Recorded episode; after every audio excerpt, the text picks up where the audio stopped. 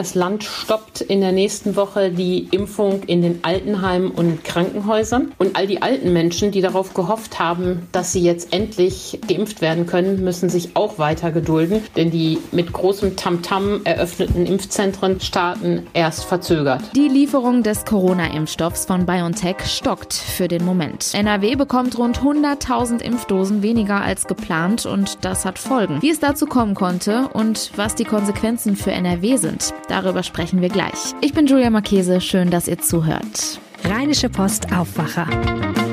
News aus NRW und dem Rest der Welt.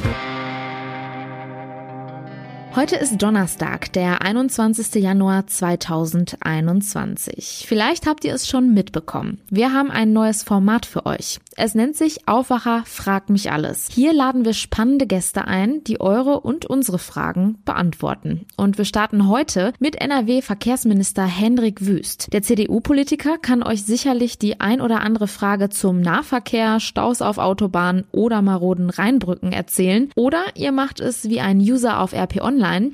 Er hat nämlich gefragt, Hunde oder Katzentyp. In diesem neuen Format habt ihr nämlich auch die Möglichkeit, persönliche Fragen zu stellen. Wenn ihr auch Fragen für den Verkehrsminister habt, dann schickt uns die heute bis 12 Uhr an aufwacher.rp-online.de oder schaltet einfach direkt ab 18 Uhr live auf unsere RP Facebook-Seite und schreibt eure Frage einfach in die Kommentare und wir geben sie dann an Verkehrsminister Wüst weiter. Die Highlights hört ihr dann am Samstag hier im Aufwacher. Wir freuen uns über eure Nachrichten. Viele Menschen warten darauf, der Tag, an dem sie sich gegen das Coronavirus impfen lassen können. Die unabdingbare Voraussetzung ist aber, es muss Impfstoff da sein. In den nächsten Tagen bekommt NRW allerdings 100.000 BioNTech-Impfdosen weniger als ursprünglich geplant. Über das Warum und die Auswirkungen spricht meine Kollegin Anja Wölker aus dem Aufwacherteam mit Antje Höning aus unserer Wirtschaftsredaktion. Antje, letzte Woche hatte BioNTech ja schon angekündigt, dass es in den kommenden Wochen zu Einschränkungen bei den Lieferungen kommen wird. Jetzt wissen wir die genaue Zahl. Für NRW gibt es 100.000 Impfdosen weniger. Und das zieht ja auch sofort Konsequenzen nach sich. Ja, allerdings. Die Zahl ist heftig. Das heißt, 50.000 Menschen können in NRW weniger geimpft werden. Und konkret hat das zwei Sachen zur Folge. Das Land stoppt in der nächsten Woche die Impfung in den Altenheimen und Krankenhäusern. Das ist besonders ärgerlich, weil die Impfung in den Krankenhäusern ja gerade erst vor zwei Tagen begonnen wurde. Und all die alten Menschen, die darauf gehofft haben, dass sie jetzt endlich geimpft werden können, müssen sich auch weiter gedulden, denn die mit großem Tamtam -Tam eröffneten Impfzentren starten erst verzögert. Statt am 1. Februar geht es jetzt erst am 8. Februar los. Das ist echt eine harte Nachricht. Ja, wie kann das denn sein? Woran liegt das? BioNTech rüstet das Werk in Belgien um, damit sie dort zwei Milliarden Dosen produzieren können. Dazu muss man wissen, dass dies das Werk ist, was alle Länder außer den USA beliefert. Und im Zuge dieser Umrüst-, Umbauarbeiten fällt die aktuelle Lieferung eben aus. Und das trifft dann alle Länder in Europa, Deutschland auch und damit eben auch NRW. Das ist so der vordergründige Grund. Dahinter steht natürlich noch ein anderes Problem. Deutschland hat sich im Sommer letzten Jahres total darauf verlassen, dass AstraZeneca den Zuschlag bekommt. Jens Spahn hat also auf ein anderes, auf das falsche Pferd gesetzt. Und jetzt hat nicht AstraZeneca den Zuschlag bekommen als erster Hersteller, sondern BioNTech. Und dann hat man da zu spät nachgesteuert und nachgeordert. Und das ist jetzt das Problem. Also heißt, das wirft auch ein negatives Licht auf die Politik. Ja, politisch ist es natürlich auch ein Problem. Jens Spahn war ja zu Beginn der Pandemie lange Zeit ein strahlender Held, der das gut gemacht hat, der auf Zack war. Aber inzwischen blättert ja der Lack etwas ab. Und wenn man sich überlegt, äh, mit welchem Tamtam vor Weihnachten äh, das Impfzentrum in Düsseldorf eingeweiht wurde, muss man sich ja schon wundern. Das war vor Weihnachten und jetzt sind wir vier Wochen später und das Impfzentrum kann immer noch nicht starten. Also politisch hat er da echt Schaden gelitten. Das gilt für Herrn Laumann. Er hat gesagt, die Organisation der Impfkampagne würde mit ihm nach Hause gehen. Daran müsste er sich messen lassen. Wir sind jetzt noch nicht durch, aber das Zwischenzeugnis für Herrn Laumann fällt nicht gut aus. Was bedeutet das im Großen und Ganzen? Einerseits könnte man ja vielleicht argumentieren, gut, ein paar Tage, an denen nicht geimpft werden kann, sind auf lange Sicht gesehen gar nicht so schlimm. Andererseits drängt die Zeit natürlich auch, gerade wenn man an die Gefahr von Corona-Mutationen denkt. Wie ordnest du das also ein? Ja, du hast recht. Eigentlich ist es kein Problem, ob man jetzt zwei Tage früher oder später geimpft wird. Allerdings ist die britische Mutation natürlich etwas, das das Ganze unheimlich unter Druck setzt. Wir müssen ja schnell stoppen, dass sich diese Mutation verbreitet und deshalb wäre es jetzt besonders wichtig, dass schnell geimpft wird und nicht noch weiter verzögert wird. Denn auch das hat BioNTech mitgeteilt. Der Impfstoff ist ganz klar auch gegen diese Mutation wirksam. Das ist ja eine gute Nachricht, aber umso ärgerlicher, dass es jetzt nicht vorangeht. Und das ist nicht BioNTech schuld. Die haben früh produziert und auch geliefert, sondern das ist am Ende die deutsche Gesundheitspolitik schuld, die bei ihrer Bestellung einfach mehrere Fehler gemacht hat. Und äh, was man auch sagen muss, die Politik hat einfach bei den Menschen so viel Erwartungen geschürt, schon vor Weihnachten, dass er ja totale Enttäuschung folgt. Hätte man da kleinere Brötchen gebacken, wäre vielleicht jetzt die Frustration auch nicht so hoch. Das ist auch noch ein psychologischer Nebeneffekt dieser Verschiebung. Also kurz zur Erinnerung, die Impfungen in Altenheimen und Krankenhäusern werden kurzzeitig ausgesetzt. Die Impfzentren in NRW starten später. Wie geht's denn dann jetzt weiter? Also noch geht das Land davon aus, dass nur diese Lieferungen ausfallen, die für die nächste Woche relevant gewesen wären und für die Impfzentren in der ersten Februarwoche. Sie gehen davon aus, dass BioNTech danach wieder liefert die Hand ins Feuer legen tut dafür aber, glaube ich, keiner, denn wir wissen das selber. Umbaumaßnahmen können auch schon mal schneller, umständlicher sein, als man so denkt. Und ich schließe nicht aus, dass da nochmal weitere Einschränkungen folgen, zumal BioNTech ja gesagt hat, sie seien drei bis vier Wochen nicht wie gewünscht lieferfähig. Also ich glaube, die Geschichte ist noch nicht zu Ende. Ja, du hattest gerade angesprochen, dass die Bundesregierung womöglich aufs falsche Pferd gesetzt hat. BioNTech liefert seit Dezember, Moderna erst seit kurzem. Kann man denn schon so ein erstes Fazit ziehen, wie die Bereitstellung der Impfstoffe insgesamt läuft? Erstmal ganz grundsätzlich gesagt ist es natürlich eine super Erfolgsgeschichte, dass man binnen eines Jahres oder weniger als eines Jahres einen Impfstoff und sogar mehrere Impfstoffe entwickelt, hergestellt und produziert hat. Das ist schon mal super. Das ist toll. Aber äh, die Politik weiß eben nichts besser als die Wirtschaft, auch wenn sie das immer wieder glaubt. Und im Sommer vergangenen Jahres war das Rennen offen und man hat gedacht, AstraZeneca, die einen etwas schlichteren Impfstoff haben, schaffen das. Aber da gibt gibt es Probleme. Unter anderem gibt es kuriose Studienergebnisse, die dazu führen, dass AstraZeneca bis heute in der EU nicht zugelassen wurde. Da kam ja raus, dass die Wirkung von einer halben Dosis größer war als von einer ganzen Dosis. Das kann ja durchaus sein, aber das muss man natürlich erklären und zu Recht fordern die Behörden da Aufklärung. Naja, und so ist die Lage anders, als man sich das im Sommer gedacht hat. Ich glaube, im halben Jahr hat sich das alles geregelt. Dann wird es ja noch weitere Impfstoffe geben, über die wir jetzt noch gar nicht gesprochen haben. Weitere Hersteller sitzen ja in den Startlöchern, zum Beispiel Johnson Johnson oder CureVac. Die sitzen auch an ihren klinischen Studien. Und wenn die gut ausgehen, dürfen die auch liefern. Das heißt, im halben Jahr ist das Problem, zumindest das Lieferproblem ist vorbei. Dann gibt es vielleicht noch organisatorische Probleme. Aber gerade jetzt jetzt in der Abwetterung der britischen Mutation zählt eigentlich jeder Tag. Und darum ist es so ärgerlich, dass es jetzt da die Verzögerungen gibt. Ja, dann ganz herzlichen Dank, Antje, für die Einordnung. Sehr gerne. Dazu gibt's noch ein kleines Update.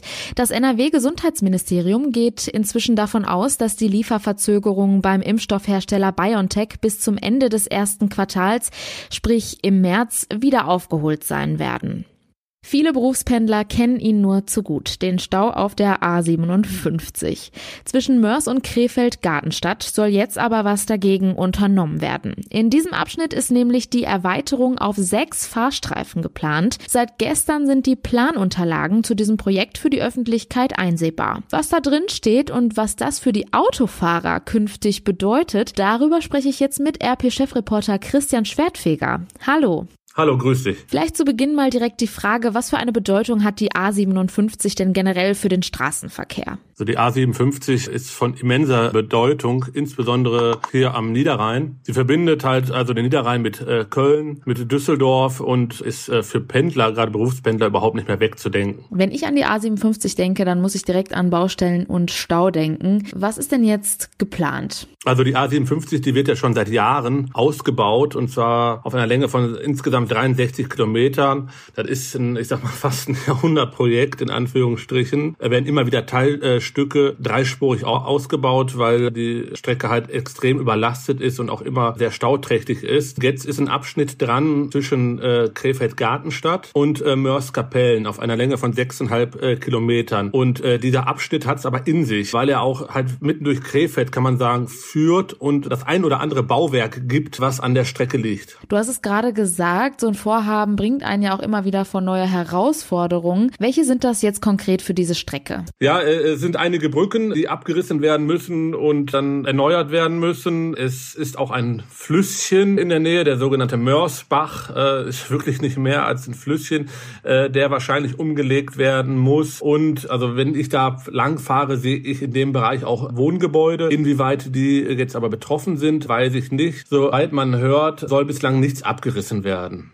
Wie ist denn da jetzt der aktuelle Stand? Ist das Vorhaben eine beschlossene Sache oder ist das ein langer Prozess, bis man jetzt mit diesem Ausbau auch wirklich beginnen kann? Also ausgebaut werden wird auf jeden Fall, aber gegen den Plan, der seit gestern einzusehen ist, kann Beschwerde eingelegt werden. Also äh, Beschwerden, Bedenken äh, von Anwohnern, die können die einreichen, haben dafür noch, glaube zwei Monate Zeit und dann wird darüber nochmal neu entschieden. Aber es wird auf jeden Fall, also davon kann man, ich sage immer zu 99,9 Prozent sagen, es wird auf äh, sechs Streifen ausgebaut.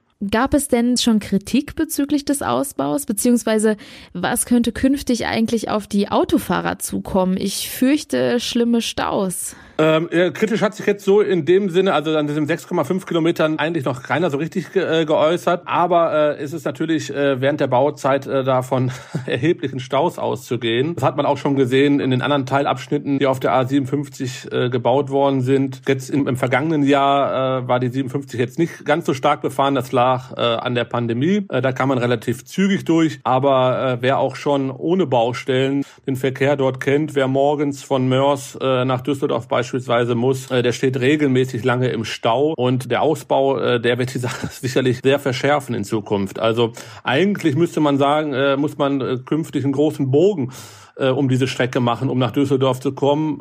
nur ist das wohl leichter gesagt als getan, denn auch die andere Ausweichroute über Duisburg dann vom Niederrhein, ähm, die ist auch relativ zu, weil dort auch eine marode Brücke ist, äh, die auch äh, zu Stau führt jeden Tag. Da bleibt wahrscheinlich vielen äh, nichts anderes übrig, als dann wirklich auf die Bahn umzusteigen. Um da jetzt einfach nochmal kurz so einen Überblick zu bekommen, von wie vielen Fahrzeugen wird diese Strecke, um die es jetzt hier geht, eigentlich täglich befahren? Also was jetzt, was diesen Abschnitt äh, betrifft, fahren täglich meistens so zwischen 75 und 76.000 Fahrzeuge entlang. Man geht davon aus, dass es künftig äh, noch mehr werden. Man spricht im Jahr 2030 davon, dass es äh, über 80.000 Fahrzeuge sein könnten. Darum ist der Ausbau der absolut sinnvoll. Ne? Also äh, ich glaube, da gibt es keine zwei Meinungen. Und nur, äh, wie es halt ist mit so einem Ausbau, bis es soweit ist, äh, da muss man wirklich lange Durchstrecke überwinden. Vielen Dank, Christian Schwertfeger. Ich danke dir. Die aktuellen Nachrichten aus der Landeshauptstadt gibt es jetzt wie immer von meinen Kollegen von Antenne Düsseldorf. Hallo.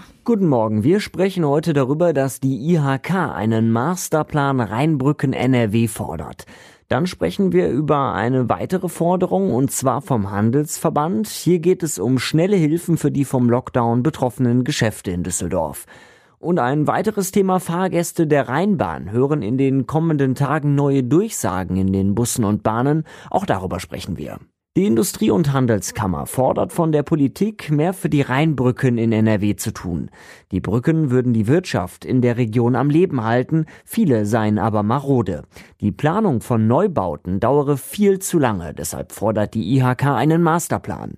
Mehr von Antenne Düsseldorf-Reporter Dennis Wieske. Italien mache vor, wie es gehe. Nach dem Brückeneinsturz von Genua stand innerhalb von zwei Jahren der Neubau. Beim geplanten Neubau der Flea-Brücke hier rechnet das Land hingegen damit, dass bis zur Fertigstellung an die 20 Jahre vergehen könnten. Die IHK appellierte an den Bund, die Kommunen finanziell bei der Sanierung und dem Neubau von Brücken zu unterstützen, etwa bei der Theodor-Heuss-Brücke, über die eine Bundesstraße führt. Außerdem fordert die IHK eine neue Rheinbrücke für Autos, Züge und Straßenbahnen, und zwar zwischen dem Düsseldorfer und dem Neusser Hafen. Schnelle Hilfen für die Geschäfte, das fordert der Handelsverband NRW mit Blick auf den verlängerten Lockdown. Zudem müsse die Überbrückungshilfe verbessert werden. Tanja Marschall hat mehr Infos. Der gesamte Einzelhandel verliere an jedem geschlossenen Verkaufstag im Januar durchschnittlich 600 Millionen Euro Umsatz, heißt es. Nach dem weitgehenden Verlust des Weihnachtsgeschäfts könnten viele Unternehmen diese unverschuldeten Verluste wirtschaftlich nicht mehr kompensieren. Bei den Hilfen sei es wichtig, dass auch Abschriften auf Saisonware berücksichtigt werden können. Vor allem für die am härtesten getroffene Modebranche. Das Geld müsse jetzt schnell fließen, ansonsten könne die Durchstrecke für viele Geschäfte zu lang werden und ganze Innenstädte veröden. Fahrgäste der Rheinbahn werden in den kommenden Tagen neue Durchsagen in den Bussen und Bahnen hören. Sie weisen unter anderem auf die neue Maskenpflicht hin. Wenn die neue Corona-Schutzverordnung des Landes in Kraft tritt, müssen wir im ÖPNV zum Beispiel FFP2 oder OP-Masken tragen.